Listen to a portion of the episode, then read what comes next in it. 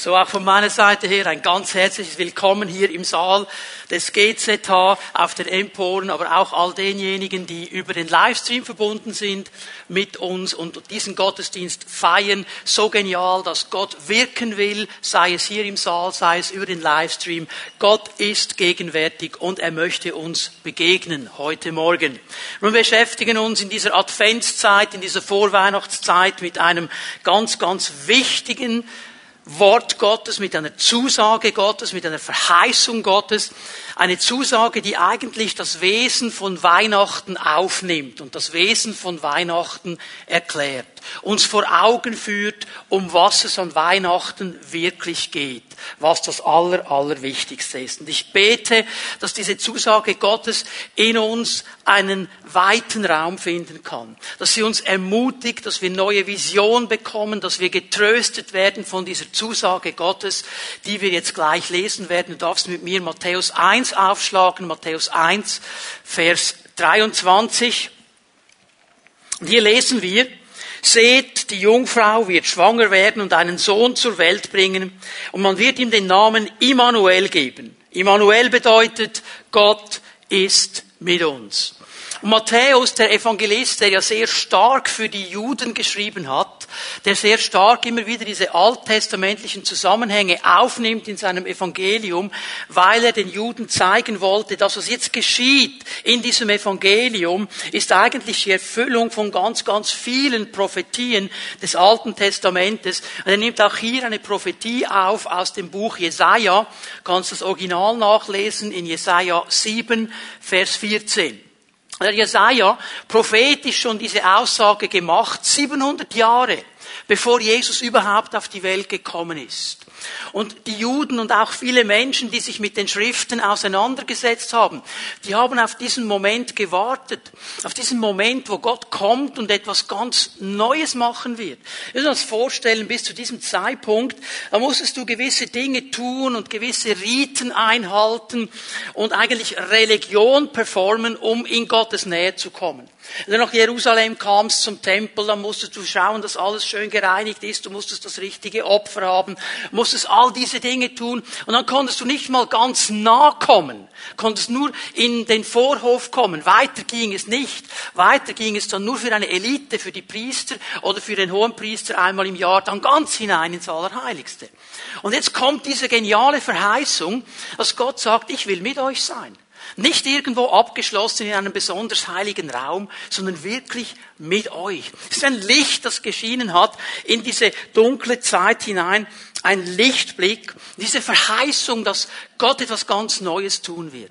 Dass die Beziehung zwischen Gott und Mensch in eine ganz neue Dimension hineinkommt, in eine neue Tiefe hineinkommt, dass das, was durch die Zielverfehlung des Menschen zerbrochen ist, dieser Zugang zum lebendigen Gott, dieser Zugang zur Quelle des Lebens, der nicht einfach freigelegt ist, dass er wieder freigelegt wird durch Jesus Christus. Und dass Gott uns ganz nahe kommen will und dass Gott Beziehung haben will mit jedem Einzelnen, der bereit ist, sein Herz für ihn zu öffnen. Schau, das ist die große Botschaft von Weihnachten. Gott ist Mensch geworden geworden, um uns Menschen nahe zu sein, um uns Menschen zu begegnen, um uns Menschen einen Weg zu zeigen, wie wir zurückkommen können zu diesem Gott, der alles in allem ist und der eigentlich die Quelle des Lebens ist, auf den jeder Mensch innerlich ausgerichtet ist und den er eigentlich sucht. Und das ist das Geniale an Weihnachten, dass Gott sagt, ich bin gekommen, ich habe diesen Weg frei gemacht. Du darfst dich entscheiden, mit mir zu leben, in meine Familie zu kommen, mit mir zusammen zu sein. Das ist eine Entscheidung, die jeder von uns treffen kann. Ich möchte dich gleich am Anfang meiner Botschaft dazu einladen. Wenn du hier sitzt und du spürst in deinem Herzen so, okay, ich habe viel von Gott gehört, aber ich kenne ihn gar nicht so nah. Er ist nicht Gott mit mir, könnte ich so nicht sagen. Du darfst ihn heute Morgen einladen. Du darfst ihn einladen in einem Gebet. Du darfst ihm sagen, Jesus, ich möchte, dass du mein persönlicher Herr wirst. Ich möchte erleben, was Immanuel heißt. Ich möchte erleben, wie du Gott mit mir bist. Nimm all das aus meinem Leben, was mich trennt von dir. Denn du hast es am Kreuz bereits getragen. Und öffne mir diesen Zugang zu dir. Ich möchte erleben, was es bedeutet, dass du mit mir bist. Immanuel, Gott mit uns. Gott möchte uns neu haben. Das ist eine Zusage. Im Hebräischen ist es ja ein zweiteiliges Wort. Wir nehmen so diesen Namen Immanuel, haben das Gefühl, es ist ein Namen, soll ich mal schreiben, Immanuel. Mit uns Gott. Das ist die Beschreibung im Hebräischen. Mit uns Gott. Und diese Zusage, diese Verheißung Gottes, bitte hör mir gut zu, die muss geglaubt werden und darf erfahren werden. Und hier bringen wir oft die Dinge durcheinander. Wir denken, boah, das muss ich irgendwie spüren, das muss ich erleben. Zuerst musst du es glauben. Zuerst musst du es mit deinem Herzen festhalten. Und dann gibt es diese Momente, wo wir es auch ganz stark spüren, dass Gott mit uns ist. Aber Leute, ganz ehrlich, in meinem Leben, das ist nicht 24 Stunden am Tag, sieben Tage die Woche so. Es sind diese Momente, wo Gott nah ist und ich spüre das. Aber wenn ich nur auf diesen Momenten lebe, dann verpasse ich die Kraft dieser Verheißung. Ob ich ihn spüre oder nicht, er ist hier. Ob ich ihn spüre oder nicht, er ist Immanuel, Gott mit mir. Und das trägt mich auch durch die schwierigen Situationen. Ich habe euch gezeigt in dieser Predigtserie, wenn wir auf den Bergspitzen sind, wenn wir die Siege feiern mit Gott. Es ist interessant, dass in der Bibel oft auf den Bergen die Siege gefeiert worden sind. Auf den Bergen diese Offenbarungen gekommen sind, diese Begegnungen mit Gott gekommen sind. Aber denk mal daran, wo ging Mose hin, als er Gott begegnet ist? Auf einem Berg. Wo war Mose, als er gebetet hatte und die Armee hat gesiegt? Auf einem Berg. Wo hat Elia, haben wir am letzten Sonntag gesehen, gegen die Balspriester gekämpft? Auf einem Berg. Das sind diese Momente, wo der Sieg da ist, wo die Gegenwart Gottes da ist, diese Bergerfahrungen, wo Gott uns ganz neu ist, wo die Sonne uns ins Angesicht scheint und alles so wunderbar ist. Ich habe gestern wieder gedacht, ich habe ganz schnell den Wetterbericht gehört, dann hat es da geheißen, so über 1000 Metern ist die Sonne. Ah. Stell dir vor, du bist auf einem Berg und du würdest jetzt nicht diese Nebelsuppe sehen, sondern die wunderbare Sonne, sie scheint dir ins Angesicht, wunderbare. Das ist alles gut, ist alles cool. Nur das Leben in der Nachfolge besteht nicht nur aus Bergen. Und wenn wir auf dem Berg sind und wenn der Sieg da ist, dann fällt es uns oft leicht zu glauben, dass Gott mit uns ist. Aber wie ist es denn, wenn wir den Berg verlassen, in den Tälern des Lebens sind? Die Bibel ist so glasklar. Es gibt Täler, die durchqueren wir. Da möchten wir vielleicht gar nicht hingehen. Aber trotzdem ist es Teil unserer Nachfolge. Und wir haben gelernt und gesehen, auch in den Tälern ist Gott mit uns. Er ist Immanuel, nicht nur auf den Bergen, sondern eben auch in den Tälern. Und noch einmal dieser ganz wichtige Satz. Auf den Bergen erfahren wir und erleben wir Gott. In den Tälern lernen wir ihn besser kennen auf eine Art und Weise, wie es auf den Bergen so nicht geschieht. Wir haben dann weiter gesehen, letzten Sonntag mit Elia, diese wunderbare Siegeserfahrung auf dem Berg und dann kommt diese Herausforderung und er findet sich in der Wüste wieder, in der Wildnis, im Ort der Dämonen, die Wüste in der Bibel, der Ort der Dämonen. Und er ist in dieser Wüste, er geht da hinein, hat eine Riesendepression, obwohl er diesen Sieg erlebt hat. Und dann haben wir eines gesehen in dieser ganzen Geschichte, auch wir erleben Wüstenzeiten. Auch wir erleben diese Situationen. Und eine Not in unserem Leben hat eine ganz große und wichtige Aufgabe, wenn wir es zulassen. Da kann uns diese Not nämlich zu einem Segen werden, wenn sie uns dazu bringt, dass wir alleine auf Gott vertrauen. Das musste Elia lernen. Das musste dieser große Prophet lernen. Immanuel, Gott mit uns. Jesus Christus ist der Gott der Berge, ist der Gott der Täler, ist der Gott der Wüste. Er ist überall da. Und er ist auch der Gott der Stürme. Und darüber möchte ich heute Morgen ein bisschen sprechen. Immanuel, Gott mit uns in den Stürmen des Lebens. Ich glaube, jeder von uns erlebt diese Lebensstürme. Sie gehören auch zu einem Leben. Auch am Leben der Nachfolge. Und ich bin dankbar, ich sage das immer wieder, wie realistisch das Wort Gottes ist. Das Wort Gottes malt uns nicht irgendetwas vor Augen, das eine Utopie ist, sondern es ist sehr realistisch. Es sagt eben, es gibt diese Momente der Berge, es gibt aber auch die Momente der Stürme. Es gibt diese Zeiten in der Nachfolge, wo du das Gefühl hast, alles läuft automatisch, alles ist cool, alles ist schön. Aber es gibt eben auch die Herausforderungen. Es sind die Stürme des Lebens. Sie gehören auch zu unserer Nachfolge. Und ich weiß, heute Morgen sind Menschen hier, Und obwohl wir eigentlich in einer wunderschönen Zeit sind, Adventszeit, Kerzen und so weiter, Frieden auf Erden und so weiter, du bist mitten in einem Lebenssturm. Vielleicht, weil in deiner Ehe irgendetwas total durcheinander gekommen ist. Vielleicht, weil du nicht weiter weißt, wie es in deinem Job weitergehen soll. Vielleicht, weil du eine Krankheitsnot hast. Vielleicht diese wieder neuen Maßnahmen von Corona haben dir einen auf den Deckel gegeben. Du fühlst dich in einem Sturm, weißt nicht mehr, was überhaupt geht. Und ich möchte dir heute Morgen sagen, auch in diesem Lebenssturm, was immer er für dich ist im Moment, Gott ist gegenwärtig. Er hat dich nicht vergessen. Weil das ist zwar eine Sache mit diesen Stürmen. Es tobt um uns herum. Es stürmt um uns herum. Und wir vergessen, dass Gott Immanuel ist.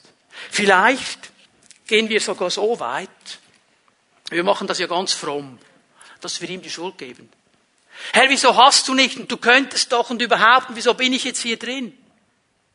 Und wir sehen nur noch, was nicht läuft.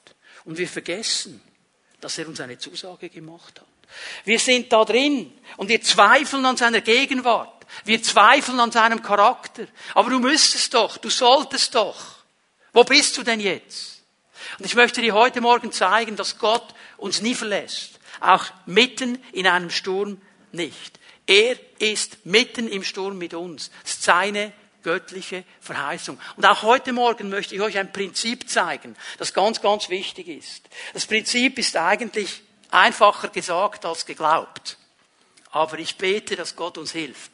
Lass es nicht zu, dass die Gegenwart eines Sturmes dich an der Gegenwart Gottes zweifeln lässt.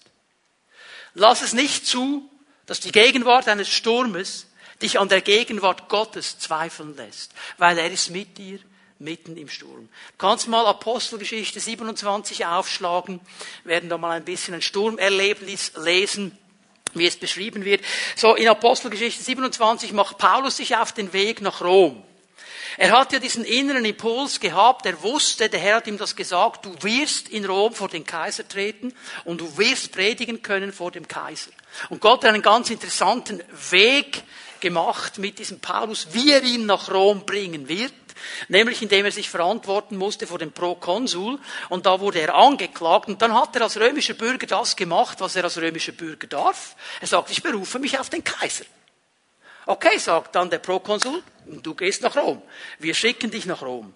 Und hier lesen wir ab Apostelgeschichte 27, wie das geschehen ist, ein Wir ein Wir-Teil der Apostelgeschichte. Das heißt, Lukas war dabei, der dieses Buch geschrieben hat, hat es miterlebt. Und wir sehen, dass auch Paulus nicht der einzige Gefangene war. Es war ein ganzer Trupp von Gefangenen, der nach Rom gesandt wurde. Und ein Mann, ein römischer Soldat, sein Name ist Julius. Er hatte eine Aufgabe, nämlich für diese äh, Gefangenen zu bürgen und zu schauen. Und dieser Julius, er war sehr freundlich gegenüber Paulus, lesen wir in den ersten äh, Versen. Er war menschenfreundlich, war ein Philanthrop, heißt es im Griechischen, war ein Menschenfreund. Er hat diesem Paulus eigentlich relativ Freilauf gegeben und ist mit ihm unterwegs nach Rom. Damals natürlich per Schiff. Und es war ja nicht so, dass man einfach irgendwie in ein Kreuzfahrtschiff steigen konnte und dann abgelegt hat und schön nach Rom geschippert ist. Das waren Frachtschiffe, die waren nicht ausgelegt für Passagiere, sondern eben für Fracht und ist man einfach mit ihnen mitgegangen. Und jetzt lesen wir in dieser Apostelgeschichte 27, dass vor der Küste Kretas dieses Schiff, wo Paulus drauf ist, der in einem Auftrag Gottes unterwegs ist, in einen riesengroßen Sturm kommt. Und dieser Sturm war so gewaltig, dass sogar die erfahrenen Seeleute, die wussten, was da abgehen kann auf dem Mittelmeer, die kannten diese Stürme. Sogar die Leute haben eine Panik bekommen. Die haben angefangen, die ganze Fracht vom Bord zu werfen. Die haben angefangen, panisch zu reagieren. Die wussten gar nicht mehr, wie es weitergehen soll. Die waren überzeugt, in diesem Sturm werden wir alle sterben. Und jetzt lesen wir Vers 20, Apostelgeschichte 27, Vers 20. Tagelang waren weder die Sonne noch die Sterne zu sehen, sodass keinerlei Orientierung möglich war. So, jetzt nehmen wir das Bild. Du bist hier auf einem Schiff, irgendwo im Mittelmeer, und du hast null Orientierung. Keine Sonne, keine Sterne. Du kannst dich nicht orientieren. Es schaukelt einfach wie wild. War schon mal jemand auf einem Schiff, wenn es ein bisschen geschaukelt hat? Okay? Ist nicht so angenehm, oder? Du, du siehst gar nichts mehr. Mir haben sie mal gesagt, in, in Florida, äh, als wir da äh, in den Keys unterwegs waren, wenn's dir schlecht wird, dann schau einfach den Horizont an, versuch die gerade Linie zu sehen. Ja, wenn du die nicht sehen kannst. Vor lauter Sturm. So ging das ab.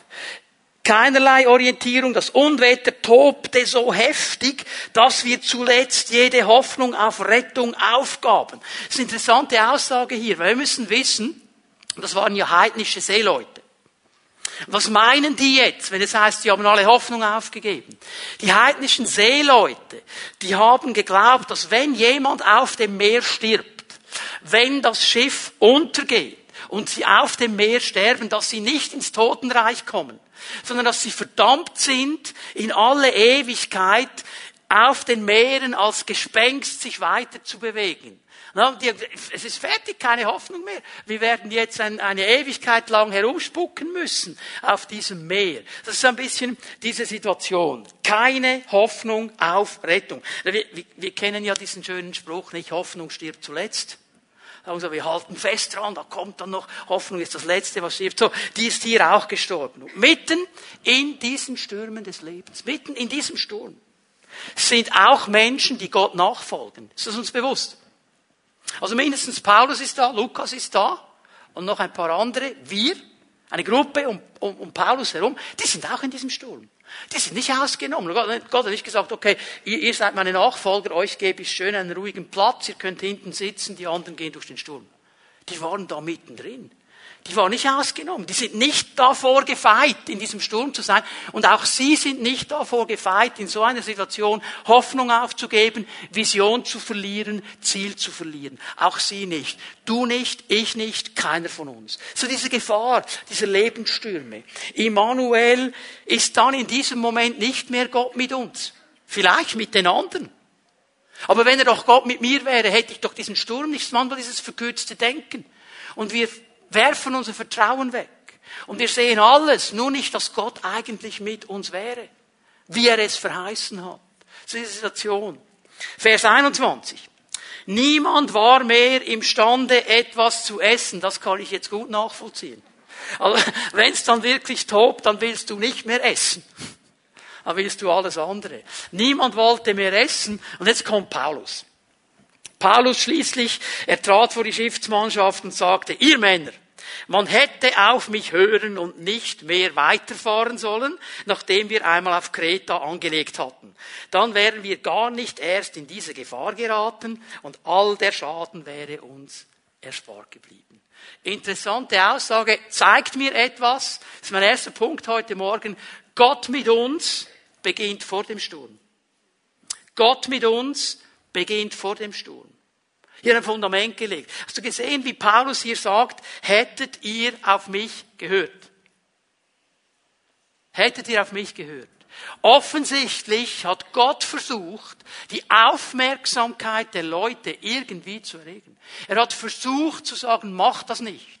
Er hat versucht zu führen und zu leiten. Er versuchte die Menschen anzusprechen. Paulus betont, es wäre besser gewesen, wenn ihr auf mich gehört hättet. Jetzt, ich kann mir vorstellen, die Reaktion der Besatzung. Nicht, nachher ist man ja immer klüger. Ja, hättet ihr nur auf mich gehört, und sie denken, oh, der Fromme wieder. Wieso hat er vorher nichts gesagt? Er hat ja gesagt, sie haben nur nicht auf ihn gehört. Das ist der große Unterschied. Okay? Also er kommt jetzt und mir wurde so diese Frage groß. Wie reagieren wir, wenn wir in einem Sturm sind? Wie reagieren wir? Geben wir allen die Schuld? Der Feind ist schuld und der ist schuld und du hast mir nichts gesagt und Gott, wieso hast du nicht? Und überhaupt und generell die Umstände, alles ist so schlimm. Wem geben wir die Schuld? Weil leider Leute ist die Wahrheit schlicht und einfach die, dass schlechte Entscheidungen getroffen worden sind. Entweder von mir selber oder von anderen. Darum sind wir im Sturm. Aber mit dieser Wahrheit sich auseinanderzusetzen, ist gar nicht so einfach. Jetzt gehen wir mal zurück zu Vers 10. Darauf bezieht sich nämlich Paulus hier, Apostelgeschichte 27, Vers 10. Männer, sagt er, ich sehe große Gefahren auf uns zukommen, wenn wir die Reise fortsetzen. Wir riskieren nicht nur den Verlust der Ladung und des Schiffes, sondern setzen auch unser eigenes Leben aufs Spiel. Paulus kommt hier ganz klar und er sagt, ich sehe das, ich empfinde das, ist nicht gut, was wir hier machen, ist nicht gut. Leute, lasst uns warten. Lasst uns warten, bis die gute Zeit wieder kommt zum Segeln. Vers 11. Der Hauptmann schenkte den Worten des Steuermannes und des Schiffseigentümers mehr Vertrauen als dem, was Paulus sagte.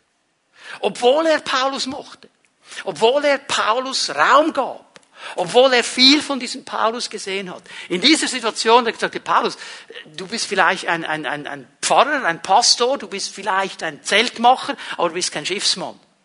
Aber hier, der Steuermann und der Schiffseigentümer, die wissen, was Sache ist. Ich höre auf die.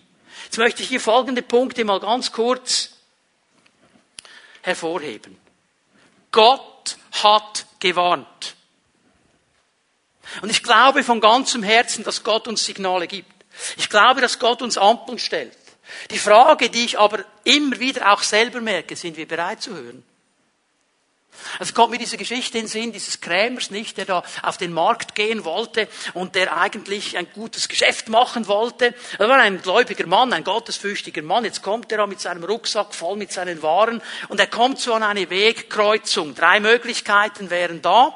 Und weil er ja so fromm ist, sagt er, okay Herr, ich bin ein Nachfolger, ich will dir nachfolgen, du bist der Herr meines Lebens, jetzt siehst du hier drei Wege, jetzt werde ich das so machen, ich werde jetzt meinen Stock in die Luft werfen und auf den Weg, auf den der Stock geht, werde ich dann gehen und meine Waren verkaufen, ich weiß, das bist dann du. Okay, dann macht er das. Er wirft den Stock in die Luft und der Stock landet auf diesem Weg Richtung Berge. Der sagt der Krämer, ja, aber Herr, irgendwie kann das nicht sein. Weil in den Bergen ist ja niemand. Schnee und da kann ich ja meine Ware. Ich glaube, ich habe dich falsch verstanden. Ich probiere es jetzt einfach noch einmal. Er macht es noch einmal. Der Stock fällt auf den zweiten Weg Richtung Sümpfe. Sage, Herr, das ist ein gefährliches Gebiet, also in den Sümpfen, ich könnte ja untergehen. Ich bin sicher, hier ist etwas falsch gelaufen. Ich probiere es jetzt einfach nochmal, da verstehe ich dich da ganz sicher richtig. Er wirft noch einmal und wo landet der Stock? Natürlich auf dem Weg, der zur Stadt führt. Er sagt, Herr, ich habe es von Anfang an gewusst. Und genau so geht's uns so oft. Hören wir denn wirklich? Oder wollen wir das einfach jetzt, weil wir finden, das ist jetzt dran? Gott redet. Und dann gibt es Situationen, wo ich mich selber hineinmanövriere in einen Sturm, weil ich nicht gehört habe. Und jetzt gibt es aber diese üble Situation, wie Paulus sie erlebt hat. Menschen in Verantwortung treffen eine Entscheidung und ich komme in einen Sturm hinein, den ich nicht selber verursacht habe. Das ist eine üble Situation, weil hier war dieser, hier war dieser Julius und er hatte die Verantwortung, auch über einen Paulus. Das ist eine schwierige Sache für uns. Wie gehen wir um mit Autoritäten, die über uns gesetzt sind? Wenn die eine falsche Entscheidung treffen. Es ist interessant, dass Paulus keine Vorwürfe macht, nicht sagt Julius, ehrlich, man sollte dich absetzen. Du bist kein Leiter, du weißt nicht, wie die Sache läuft, du hättest auf mich hören sollen. Er hat nur gesagt, man hätte auf mich hören sollen, dann wäre es gut gekommen. Punkt, mehr macht er nicht. Wie gehen wir um mit solchen Situationen? Wenn dein Chef eine Entscheidung trifft, die dir nicht gefällt, wenn die Politik Entscheidungen trifft, wo wir ein bisschen schlucken müssen, wie gehen wir damit um? Das ist eine große Frage, die uns immer herausfordert, jeden Tag neu. Wie gehen wir damit um? Weil jede Entscheidung hat eine Auswirkung. Die Entscheidung, die Julius hier getroffen hat, auf den Schiffseigentümer und auf den Steuermann zu hören und nicht auf Paulus, hat eine massive Auswirkung. Sie landen im Sturm. Und dann sind sie mittendrin. So, wie gehen wir mit diesen Situationen um? Was machen wir mit diesen Situationen? Paulus wird eben hier nicht von dieser Auswirkung einer schlechten Entscheidung verschont. Und ich möchte dir das einfach mal sagen, hey, manchmal gehen wir durch Lebensstürme. Das sind nicht die Zeiten, die wir lieben. Das sind nicht die Zeiten, die wir suchen. Ehrlich, es sind nicht die Zeiten, die ich jemandem wünschen würde. Ich wünsche euch allen, dass ihr keine Lebensstürme habt. Aber wir erleben sie. Nur wie gehen wir damit um? Was machen wir? Halten wir daran fest, dass Gott gegenwärtig ist, auch in diesem Sturm. Und es ist so, es ist einfacher, an der Gegenwart Gottes festzuhalten, wenn ich nicht schuld bin an der Entscheidung, wenn ich einfach mit hineingenommen bin. Wenn die Entscheidung aber meine Entscheidung war und ich nicht gehört habe, dann fällt es uns noch schwieriger. Ich habe das heute Morgen früh, als ich aufgestanden bin, um zu beten, ganz stark in meinem Geist empfunden. Es sind Menschen hier und du sitzt in einem Sturm und du weißt genau, du bist selber schuld daran. Du hast die falsche Abzweigung genommen. Du hast die falsche, den falschen Weg eingeschlagen. Du hast nicht geachtet auf diese Ampel, die Gott dir eigentlich klar gezeigt hat. Einige von uns, da waren sogar Brüder und Schwestern bei dir und haben gesagt, hey, ist das wirklich gut, was du machst? Und du hast gesagt, hey, komm, ich mache das jetzt einfach. Und du bist mitten in diesem Sturm. Und du hast jetzt eine ganz komische Gedankenabzweigung genommen. Du sagst, ich bin selber schuld, jetzt muss ich selber ausbaden. Bitte hör mir gut zu. Gott sagt dir heute Morgen, ich bin immer noch da. Und ich bin gnädig. Und ich möchte dir helfen. Ich möchte dich herausnehmen aus diesem Sturm. Ich bin der Gott der Gnade und ich bin der Gott der zweiten Chance. Und ich lade dich ein, dass du zu mir kommst heute Morgen. Und dass du ganz klar Buße tust über diesen falschen Weg. Und dann gehen wir miteinander auf den richtigen Weg. Ich möchte dir das zurufen heute Morgen. Bleib nicht länger in diesem Sturm. Ergreif die Hand Gottes. Er will dir helfen. Es gibt so viele Gründe, wieso wir in einem Sturm landen können. Aber wichtig ist mir eines. Das Fundament muss vor dem Sturm bestehen. Das Fundament muss vor dem Sturm hier sein. Ich möchte einen Abschnitt, ein zwei Verse lesen aus der Bergpredigt. Der Abschluss der Bergpredigt. Es ist hochinteressant, dass Jesus die Bergpredigt mit diesem Gleichnis abschließt. Matthäus 7, Vers 24. Das Gleichnis dieser beiden Männer, dieser beiden Menschen, die ein Haus gebaut haben. Beide haben gebaut, verschiedene Fundamente, verschiedene Unterlagen. Beide erleben einen Sturm. Beide. Aber einer hat auf das richtige Fundament gebaut. Matthäus 7, Vers 24. Darum gleicht jeder, der meine Worte hört und danach handelt. Hast du es gesehen? Der meine Worte hört und danach handelt. Hören alleine reicht nicht. Hören alleine reicht nicht. Es geht darum, dass wir das, was wir hören, umsetzen. Dass wir es leben, dass wir danach handeln. Wenn meine Worte hört, sagt Jesus, und danach handelt, er ist ein kluger Mensch, der sein Haus auf felsigen Grund baut. Er baut ihn auf den Fels, auf den Fels des Wortes Gottes, auf den Fels der Worte, die Gott gesprochen hat. Wenn dann ein Wolkenbruch niedergeht und die Wassermassen heranfluten und wenn der Sturm tobt und mit voller Wucht über das Haus hereinbricht, stürzt es nicht ein. Es ist auf felsigen Grund gebaut. Er erlebt den Sturm. Es wütet orkanmäßig, aber das Haus bleibt bestehen weil es auf einem guten Grund gebaut ist. Darum sage ich, hey Immanuel, Gott mit uns beginnt vor dem Sturm. Weil wenn der Sturm losgeht, kannst du kein Fundament mehr bauen. Dann bist du mit hundert anderen Sachen beschäftigt. Es muss da sein, bevor der Sturm kommt. Und das Beste und Wichtigste, was wir tun können, auch wenn du sagst, hey, mir geht's so gut im Moment, ich habe keinen Sturm, dann sagst du, wunderbar, dann bau dein Fundament, dass wenn der nächste Sturm kommt, und er wird kommen, dann steht dein Fundament. Es geht um die Beziehung zu Gott, es geht um die Beziehung zu seinem Wort. Das müssen wir aufbauen, nicht während des Sturms. Das muss aufgebaut sein, wenn der Sturm kommt. Darum ist es so wichtig, dran zu bleiben in dieser Beziehung. Und die Frage muss dann folgende sein. Die Frage ist nicht, warum bin ich in diesem Sturm? Das ist gar nicht die Frage. Die Frage ist, hält mein Fundament? Hält mein Fundament? Wir wollen immer, warum, warum, warum? Ich muss eines wissen. Gott ist mit mir in diesem Sturm. Mein Lebenshaus steht auf einem starken Fundament. Und dann kann auch ein Sturm kommen. Und in diesem Sturm, das ist mein zweiter Punkt heute Morgen, ist Gott mit uns. Er ist mit uns, mitten in diesem Sturm. Lass uns zurückgehen zur Apostelgeschichte 27. Vers 22. Aber nachdem jetzt alles so gekommen ist, immer noch Paulus, der dran ist, fordere ich euch auf, lasst den Mut nicht sinken. Denn nicht ein einziger von euch wird umkommen, nur das Schiff ist verloren. Also, der nimmt jetzt den Mund ziemlich voll. Also, hast du das Bild noch bei dir? Also, es ist immer noch völlige Orientierungslosigkeit. Du siehst keine Sonne, keine Sterne. Der Sturm ist immer noch mittendrin, immer noch da, hat nicht aufgehört. Und jetzt sagt dieser Paulus, Leute, äh, keiner wird umkommen, Lass den Mut nicht sinken. Das Schiff, okay, das wird verloren gehen. Warum sagt er das? Vers 23. Letzte Nacht, trat nämlich ein Engel des Gottes, dem ich gehöre und dem ich diene, zu mir. Das zeigt mir jetzt etwas. Immanuel, Gott mit uns, auch inmitten eines Sturms. Interessanterweise hat nicht das ganze Schiff das mitbekommen, aber Paulus hat das mitbekommen. Paulus hat mitbekommen, jetzt spricht Gott zu mir. Und das ist mir so bewusst geworden. Jetzt kommt Gott auf eine Art und Weise, wie wir uns das vielleicht nicht vorgestellt hätten. Wie wir es vielleicht anders gedacht, gedacht hätten. Jetzt schickt er einen Engel. Weißt du, was das Problem an der Sache ist? So oft haben wir eine klare Vision, wie Gott an uns handeln sollte. Wie er sich jetzt in diesem Sturm zeigen sollte. Das ist nicht die Frage. Die Frage ist nicht, wie er das macht. Das ist seine Sache. Weißt du, was unsere Vision sein muss? Dass er es macht. Wie er es macht, ist mir völlig egal. Ob er einen Engel schickt, einen Esel oder sonst irgendwas, ist mir völlig egal. Er könnte auch, er hätte auch Biliams Esel schicken können.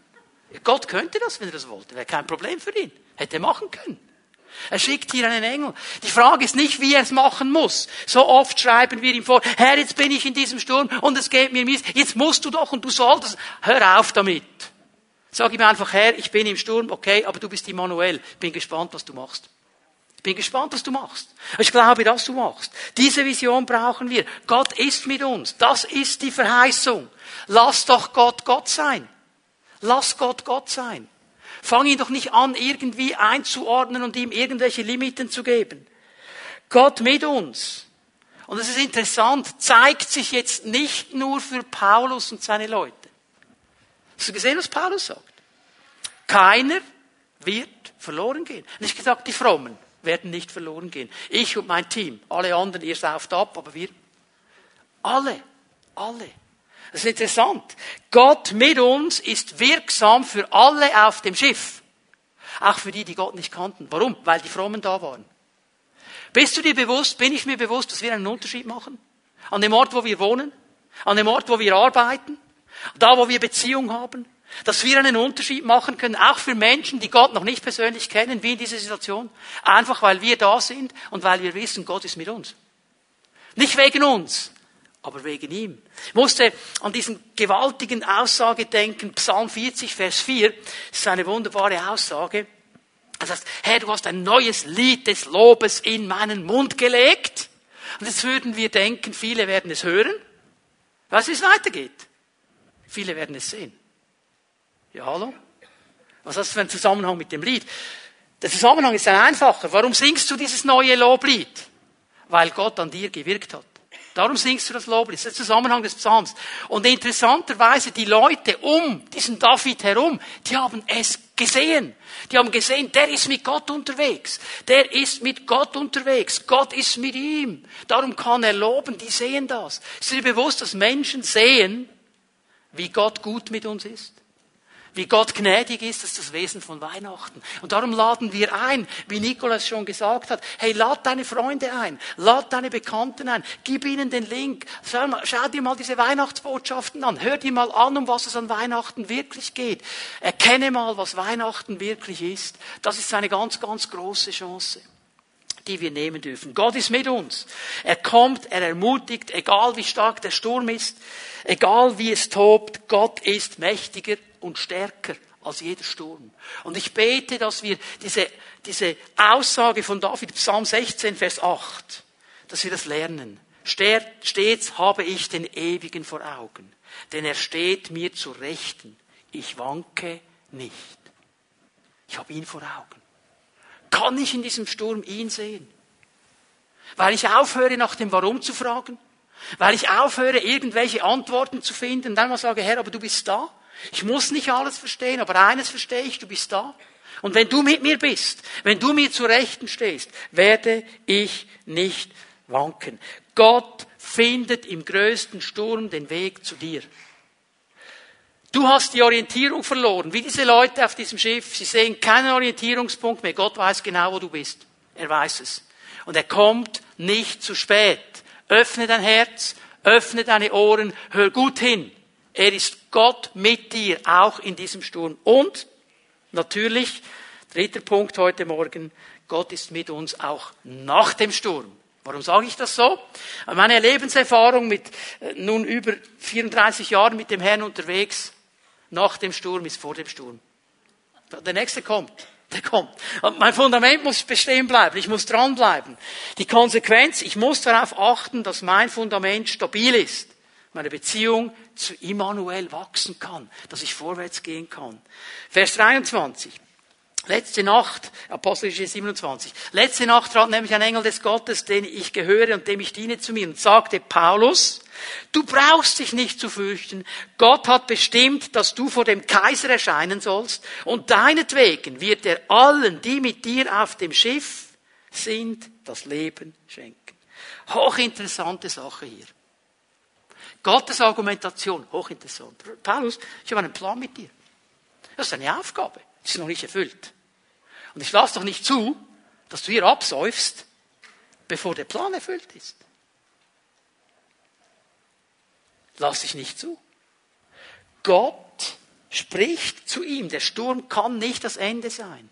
Und ich möchte dir das sagen heute Morgen, wenn Gott über dein Leben Dinge ausgesprochen hat, Dinge, die du noch nicht erlebt hast, vielleicht wartest du schon lange darauf, aber es sind Verheißungen Gottes. Und ich spreche jetzt wirklich von Verheißungen Gottes, wo du weißt, was hat Gott gesagt. Und du erlebst zwar die Stürme, aber irgendwo bist du noch nicht angekommen. Du kannst du sicher sein, Gott wird dafür schauen, dass das so kommt, wie er es gesagt hat. Wenn es seine Worte sind, wenn es seine Pläne sind, wenn es seine Visionen sind, dann werden sie kommen. Es ist mir egal, ob du 20, 30, 40, 50, 60, 80 oder 90 Jahre alt bist. Wenn es noch nicht gekommen ist, ist es noch nicht fertig. Gott wird dazu schauen. Nämlich aus dieser Geschichte, aus dieser historischen Erzählung. Gott ist mit ihm in diesem Boot. Ich musste an eine andere interessante Geschichte gedenken. Lukas 8 kennen wir. Jesus, der seinen Leuten sagt, Jungs, wir gehen ins Boot, fahren auf die andere Seeseite, See Genezareth, und er legt sich hinten ins Boot und er schläft. Und viele von uns kennen die Geschichte, nicht? Also, in dieser ganzen Gegend des Sees Genezareth, für die, die im nächsten Mai mitkommen nach Israel mit uns, ihr werdet dann das auch sehen, das sind ja die Berge rundherum, da kann es diese Fallwinde geben und es kann innerhalb kürzester Zeit, im Handumdrehen kann ein Sturm kommen. Du kannst lossegeln bei schönstem Wetter, geht's los mit einem Sturm. Jetzt sind die in diesem Sturm, Jesus schläft hinten und die Jünger, die bekommen ein bisschen Panik. Eines Tages stieg Jesus, Lukas 8, Vers 22, mit seinen Jüngern ins Boot und sagte zu ihnen, wir wollen über den See ans andere Ufer fahren. Was hat er gesagt? Er hat nicht gesagt, wir fahren in die Mitte des Sees, dann kommt ein Sturm, dann gehen wir unter.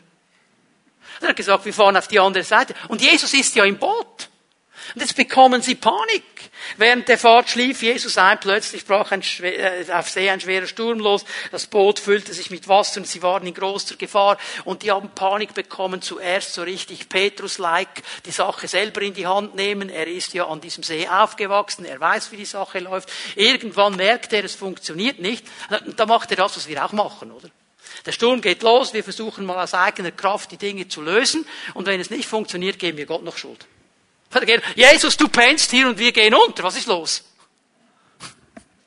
Und Jesus ist so souverän. Markus 4 erzählt ja dieselbe Erzählung. Jesus steht auf, befiehlt mal diesem Sturm so ganz locker.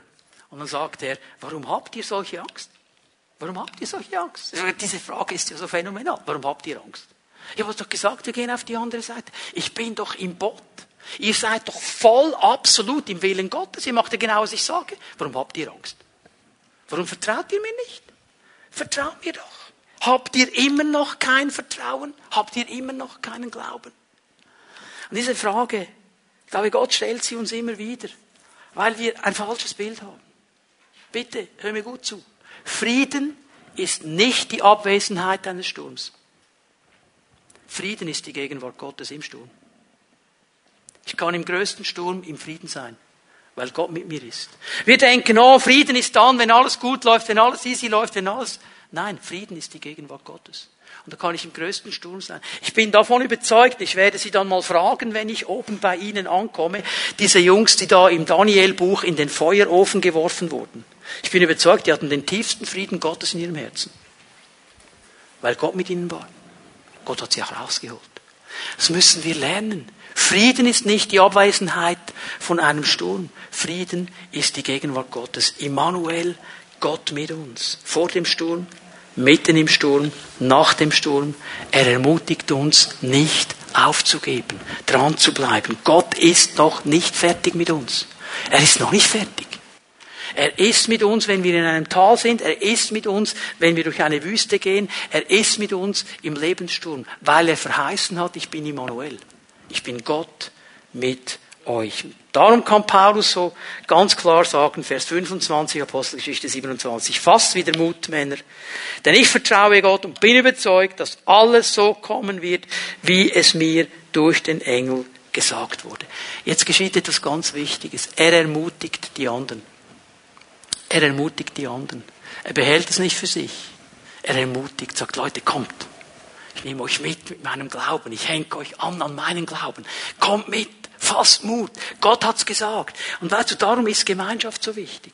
Darum ist Pfimi at Home, unsere Kleingruppen so wichtig. Weil wir da miteinander sind und miteinander ermutigen können. Komm, bleib dran. Vielleicht kommst du mal und dein Sturm ist so massiv, dass du gar nichts mehr glaubst von Gott mit uns. Und ein Bruder, eine Schwester sagt, hey, komm, häng dich an an mir. Ich glaube das. Ich stehe mit dir.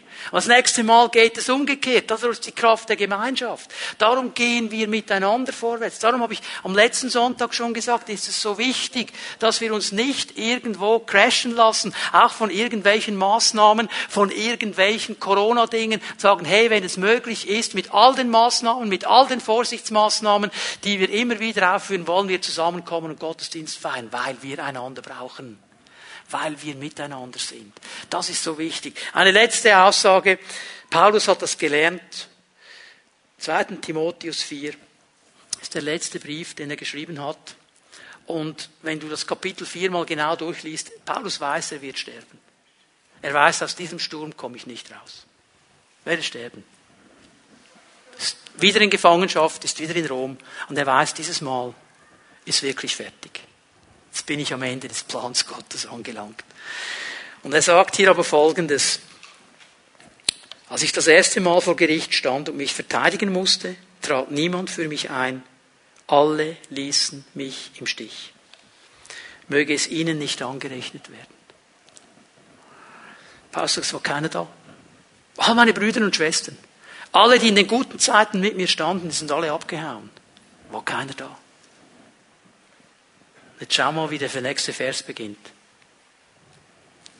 Der Herr aber stand mir zur Seite und gab mir Kraft. Der Herr aber. Weißt du, es sind Menschen hier und du hast Enttäuschungen hinter dir.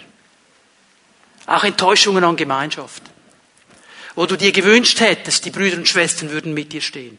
Und die waren nicht da. Weißt du was? Auch wenn wir Jesus nachfolgen, auch wenn wir ihm immer ähnlicher werden, wir sind immer noch Menschen, die Fehler machen.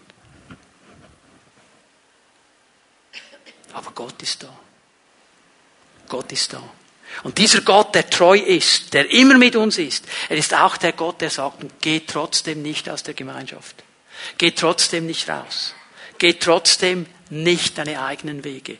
Geht trotzdem mit deinen Brüdern und Schwestern vorwärts, egal wie unperfekt sie sind, weil wir einander brauchen.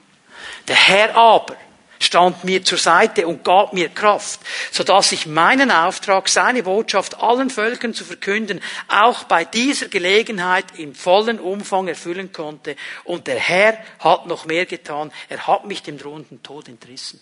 In dieser Situation ist noch nicht fertig. Merken wir hier, wie stark dieses Fundament dieses Mannes war. Er ließ sich von nichts abbringen von dem, was Gott ihm gesagt hat. Und er ließ sich diese Wahrheit nicht rauben, dass Gott mit ihm ist. Und als dann der Tag kam, wenn du 2. Timotheus 4 liest, er sagt es ein bisschen weiter vorne am Anfang des Kapitels, ich werde geopfert. Mein Leben wird ausgegossen wie ein Trankopfer, es wird nicht mehr lange gehen. Und die Kirchengeschichte, von dem, was man weiß, geht man davon aus, dass er geköpft worden ist in Rom.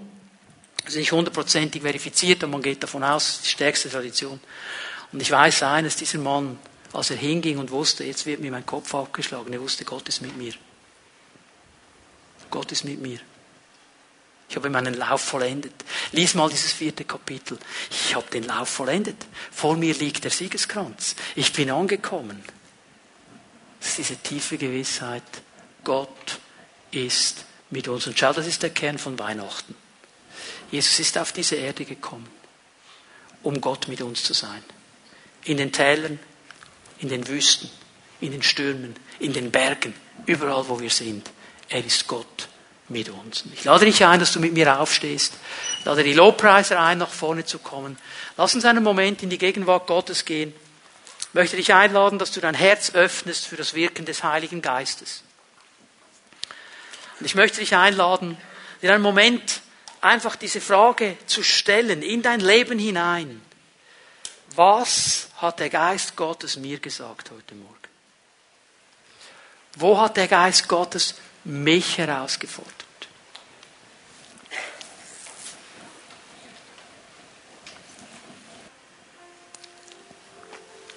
Wir werden den Raum gleich öffnen, um Jesus noch einmal anzubeten. Den Raum öffnen für Segensgebet. Bevor wir das tun, möchte ich einladen, dass wir für einen Moment unsere Augen schließen und dass niemand herumschaut jetzt in diesem Saal. Und ich möchte zu dir sprechen, wenn du einer dieser Personen bist, der die falsche Abzweigung genommen hat. Und du weißt, es ist meine Entscheidung, die ich getroffen habe. Und da waren diese Indikatoren, ich habe nicht darauf gehört. Und jetzt bin ich in diesem Sturm. Aber du sagst heute Morgen, Herr, ich möchte wieder zurückkommen. Möchte deine Hand ergreifen. Ja, es war mein Fehler. Ergreif deine Hand. Und ich komme da wieder raus. Möchte ich dich einladen, wenn wir die Augen geschlossen halten, niemand herumschaut, deine Hand ausstreckst zum Herrn. Und du sagst, Herr, ich habe das verstanden. Und ich werde das tun heute Morgen. Danke, Herr. Streck ihm einfach deine Hand entgegen, dass er das sehen kann. Und er möchte dir begegnen, da wo du bist, mitten in diesem Sturm. Wenn wir die Augen geschlossen halten, ich möchte auch dich fragen, wenn du gelitten hast an Gemeinschaft wenn Brüder und Schwestern sich nicht so verhalten haben, wie du dir das gewünscht hättest, wie du es erwartet hast, weil sie vielleicht sogar an dir schuldig geworden sind, weil sie dich einfach allein gelassen haben und du innerlich in deinem Herzen dich abgenabelt hast, dich irgendwo separiert hast und das Gefühl hast, ich brauche die doch gar nicht. Aber du merkst heute Morgen, ich brauche den Herrn und ich brauche meine Geschwister. Und da möchte ich zurückkommen, da möchte ich auch vergeben, da möchte ich wieder heil werden in meiner Beziehungsfähigkeit, in meiner Gemeinschaftsfähigkeit.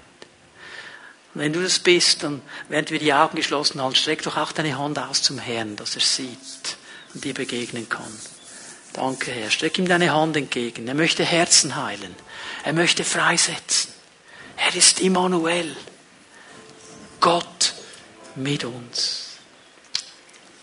Wir werden das so machen heute Morgen. Ich bitte jetzt die Pfimiet Home Leiterinnen und Leiter gleich hier nach vorne zu kommen. Darf ich euch bitten, dass ihr gleich nach vorne kommt und euch bereit macht. Wir möchten gerne den Raum öffnen für Segensgebet. Wenn du deine Hand ausgestreckt hast jetzt zum Herrn, in einem dieser Bereiche drin, so ich lade dich ein, hab doch den Mut, zu einem dieser Leiter zu kommen.